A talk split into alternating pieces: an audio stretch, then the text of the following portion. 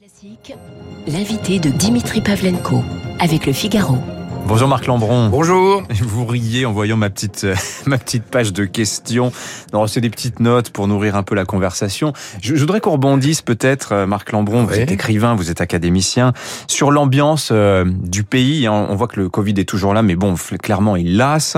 On tombe le masque un peu plus vite que, que programmé. Il y a l'Euro de football, l'été qui arrive. Vous regardez les unes des journaux ce matin. euh, Libération nous dit on respire avec des mains qui jettent des masques en l'air. Le Point nous parle de ces Français qui n'ont plus envie de travailler. Challenge nous annonce que beaucoup de gens vont quitter la ville. Est-ce que vous aussi, vous êtes, vous êtes en phase de décompensation? C'est le terme à la mode en ce moment. Alors, il y a une décompensation par l'euphorie des terrasses, ça Oui. c'est manifeste. Euh, c'est assez amusant que les masques tombent le jour de l'épreuve de philosophie du bac, Mhm. où on pourrait donner comme sujet une phrase de Descartes, l'arbatus prodeo, je, je m'avance masqué. Et puis, euh, le fait que les masques tombent, non pas seulement à quatre jours des régionales, mais également au seuil de l'été, euh, eh bien, c'est une de, de bon augure parce que l'été, c'est précisément la saison des, des regards, Mhm. euh, des regards et des visages. Voilà. Donc nous verrons ce qu'il euh, ce qu'il en est euh, ensuite. Puis un zéro face à l'Allemagne, c'est pas mal non plus. Oui. Euh, vous, vous le disiez, c'est la, c'est la seule épreuve, épreuve du bac cette année, euh, seule épreuve écrite, le Ouais. bac philo, qui se déroule, je disais tout à l'heure, sous haute bienveillance. hein. Vous avez vu, le, les lycéens auront le choix, soit le, le, le contrôle continu, soit l'épreuve terminale selon, selon la note. Est-ce que vous auriez un petit conseil à prodiguer aux candidats à l'égard de la philosophie? Moi, je, je, je suis frappé de voir qu'il y a toujours ce réflexe de dire la philo, ça sert à quoi La philo, ça sert à rien. Et puis cette idée d'un grand soulagement, parce que précisément, elle, aura peu d'incidence sur les résultats. Alors, à quoi est-ce que ça sert?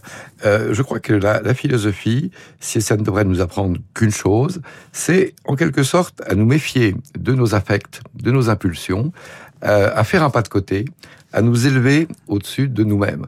Bon, s'il y avait qu'une seule leçon de, à retenir, c'est que la philosophie, c'est le contraire de l'opinion.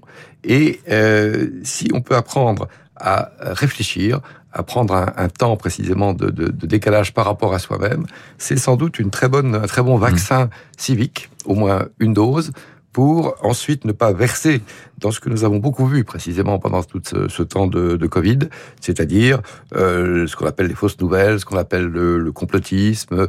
Euh, c'est une chose qui m'a beaucoup frappé pendant s'il Mm. fallait tirer un, un bilan de ces. Oui. Mais le euh, doute et le scepticisme, doute et scepticisme sont des vertus philosophiques également, Marc Lambron. On pourra vous objecter cela. Ben, c'est une, oui, ce sont des vertus philosophiques. Mais non, mais le doute, c'est très bien. Le, le doute créatif, euh, le fait de, de, de s'arrêter pour se poser une question avant de, de, de poser ensuite une, une affirmation, je crois que c'est un exercice quotidien et, et qui est extrêmement euh, utile, euh, y compris pour l'éducation, une éducation Mhm. démocratique.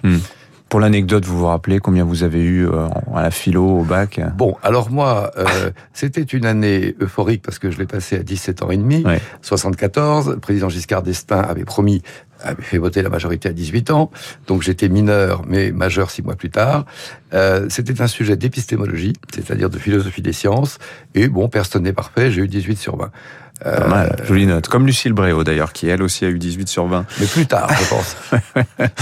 Euh, Emmanuel Macron se rend dans la Somme et dans l'Aisne aujourd'hui. Bon, évidemment, il y a une stratégie de, la carte postale à trois jours des, des régionales dans cette région des Hauts-de-France hein, Ouais. qui s'annonce euh, très disputée. Il va se rendre à Château-Thierry euh, pour y célébrer le 400e anniversaire de la naissance de Jean de La Fontaine. Il va annoncer également que la lecture devient grande cause nationale. L'académicien que vous êtes, est-ce qu'il souscrit à cette idée que la lecture doit être grande cause nationale? Les grandes causes sont souvent des causes mal engagées, il faut bien le dire. C'est surtout une notion qui s'applique à des, à des choses menacées. Alors, est-ce que le français, est-ce que la lecture sont aujourd'hui menacées? Je dirais non et oui. Euh, non, en ce sens que c'est évidemment une grande langue de culture. Il y a sur la planète, parce qu'il faut raisonner en termes de francophonie aussi, 300 millions de, locuteurs francophones, et on estime qu'en 2030-2040, essentiellement grâce à la démographie africaine, il y aura 700 millions de, de, de locuteurs français. Donc c'est une langue véhiculaire, comme on dit, en expansion. Euh, elle est loin d'être une langue morte, au contraire. Euh, la contrepartie, aussi qui- peut la menacer, et l'Académie est évidemment euh, attentive, c'est d'une part ce qu'on appelle le globish, euh, c'est-à-dire ce, ce franglais, euh, souvent d'ailleurs assez inesthétique, mais qui euh, se diffuse, Et puis aussi, en tout cas, nous considérons qu'il y a des atteintes euh, internes à la langue, euh, comme par exemple l'écriture inclusive, sur laquelle nous hmm. avons été amenés à prendre à prendre position. Ah bah Je crois que ce qu'il faut. Et vous, à titre personnel d'ailleurs, j'insiste là-dessus. Et moi aussi à titre personnel, car j'ai le droit, j'ai une liberté de parole. Euh, non, je crois s'il fallait retenir une idée, c'est que il y a une écologie de la langue, c'est-à-dire une langue et le français singulièrement, qui est une vieille langue de culture, c'est comme un paysage. Alors il y a des érosions, il y a des irrégularités, il y a des étrangetés, mais euh, notre langue, elle est là, et euh, on se méfie toujours, je me méfie toujours de ceux qui euh, menace en quelque sorte euh, cette écologie en se comportant un peu comme les aménageurs fous des années 1960 qui rasaient un, pan de forêt pour du jour au lendemain y édifier des, des tours euh, et des cités. Mhm. Donc la langue française, euh, elle mérite une douceur, elle mérite de la considération euh, et, les beautés. Enfin, la Fontaine, c'est absolument, euh, c'est absolument magnifique. Mhm. Euh, la Fontaine de l'Académie française, d'ailleurs, tous les écrivains y sont passés et je trouve qu'il est bon, en plus, de retourner ou de célébrer un auteur qui de fable, c'est-à-dire il y a une moralité à la fin. Mhm. Donc là aussi, euh, comme pour l'épreuve de philosophie, euh, un, un, prétexte ou un motif à réflexion. Ouais. Vous avez commis, alors non pas une fable, vous, pendant la, pendant la crise, euh, euh plutôt un, un, conte philosophique, La princesse et, et, et, le pangolin. Euh, justement, j'ai une dernière question à vous poser sur la langue française avant qu'on avant qu'on parle, de qu'on parle de votre conte, mais ce qui me frappe aussi, c'est la perception aujourd'hui que l'on a d'une d'un français, du français langue vestige, langue monument, devant laquelle il faut s'incliner, mais sans rien toucher. Alors que précisément, vous parliez de l'anglais, de la contamination des mots anglais dans, dans la langue française.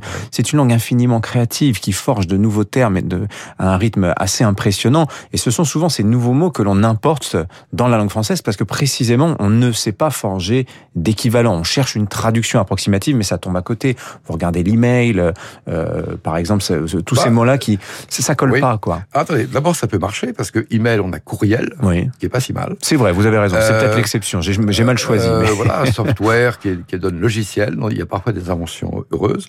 Ne pas oublier aussi que le français euh, est enrichi par ce qu'on appelle la créolisation euh, de la langue. C'est-à-dire qu'il y a des mots d'Afrique, il y a des mots de la Caraïbe, il y a des mots du Canadien mhm. euh, qui concourent précisément à la richesse de français. On n'est pas condamné, euh, comme Madame Hidalgo il y a quelques années, qui, pour promouvoir la candidature de Paris aux Jeux Olympiques, avait fait projeter sur la Tour Eiffel un slogan en anglais, euh, Made for Sharing, dont il est d'ailleurs apparu ensuite qu'il avait servi pour les biscuits Cadbury.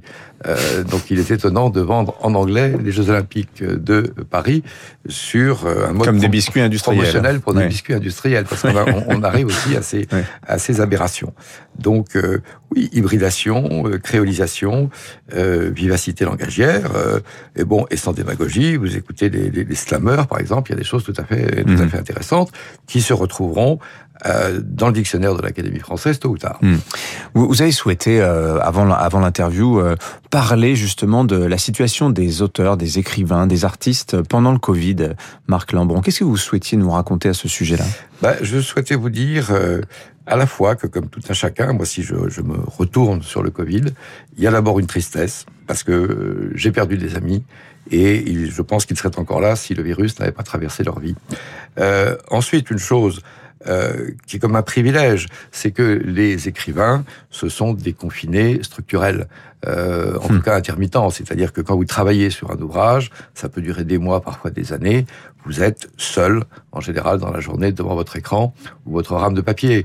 Donc, euh, nous n'avons pas été les plus euh, impactés, pour parler moderne, par, euh, par le Covid, il faut le, il faut le dire. Moi, j'ai mis en, en, chantier plus de livres que je, n'aurais pensé, je n'aurais pensé en, en, écrire. Combien vous en avez mis en chantier pendant cette oh, crise Trois, trois, je crois. Euh, au moins trois.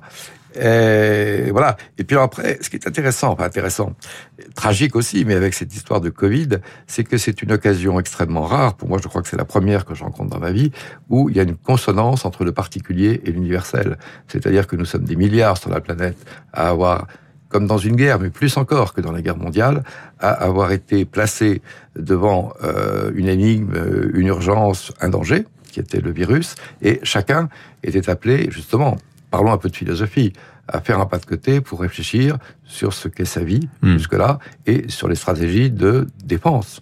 Alors moi, par exemple, je vais vous le dire, et là encore comme un privilégié, euh, non seulement j'ai écrit, mais j'ai transformé mon appartement en une espèce de, je dirais, de Fnac intime. C'est-à-dire que entre euh, ma télévision et ses chaînes multiples, euh, mes DVD, euh, mes CD ou les chaînes musicales et évidemment les livres euh, que, que je lisais, j'étais dans une sorte de bunker, mais qui est un bunker ouvert, parce que précisément, les artistes euh, écoutaient une musique, ouvraient un livre, et ils vous donnent le monde, Mhm. et ils vous donnent le temps.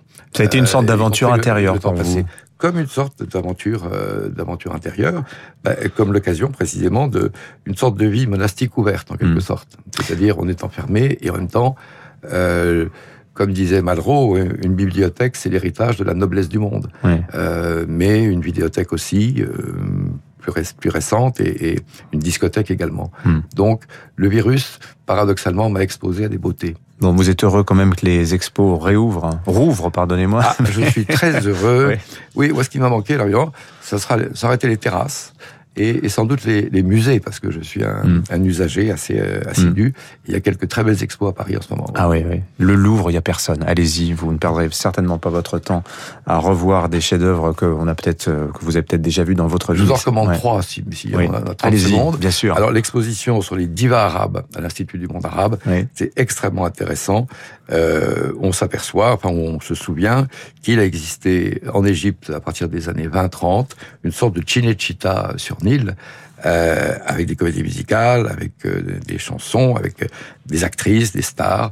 Euh, on connaît Asman, évidemment Oum Kalsoum, plus récemment Warda, Ferouz, euh, même Dalida, Miss Égypte 1954, et il y a là, avec des reliques, avec des, des vidéos, avec euh, euh, des, des, des photos, une sorte d'exhumation Mhm. d'un monde perdu, d'un monde en avant, euh, qui était encore loin de Daesh, si j'ose dire. Merci Marc Lambron. Le- la princesse et le pangolin, j'ai cité rapidement, euh, on n'a on pas eu le temps d'en parler, mais c'était le titre de ce, feu, ce petit conte philosophique que vous avez publié à l'automne dernier, et on a hâte de lire les trois qui arrivent, puisqu'il y en a trois sur le feu, vous nous avez, vous avez dit cela. le prochain, je vous dis rapidement, Ouais. c'est début 2017. Je vais publier avec décalage, début, pardon, 2022, excusez-moi. Je vais publier avec décalage mon journal de l'année 2017, donc qui était une année électorale, Ouais. l'année de la divine surprise Macron, si j'ose dire, et euh, ça m'amusera de le mettre en contrepoint à- avec la campagne électorale. En cette fin de mandat, effectivement. Cette fin de mandat, voilà. Marc Lambron, merci à vous. 8h28 dans un instant la revue.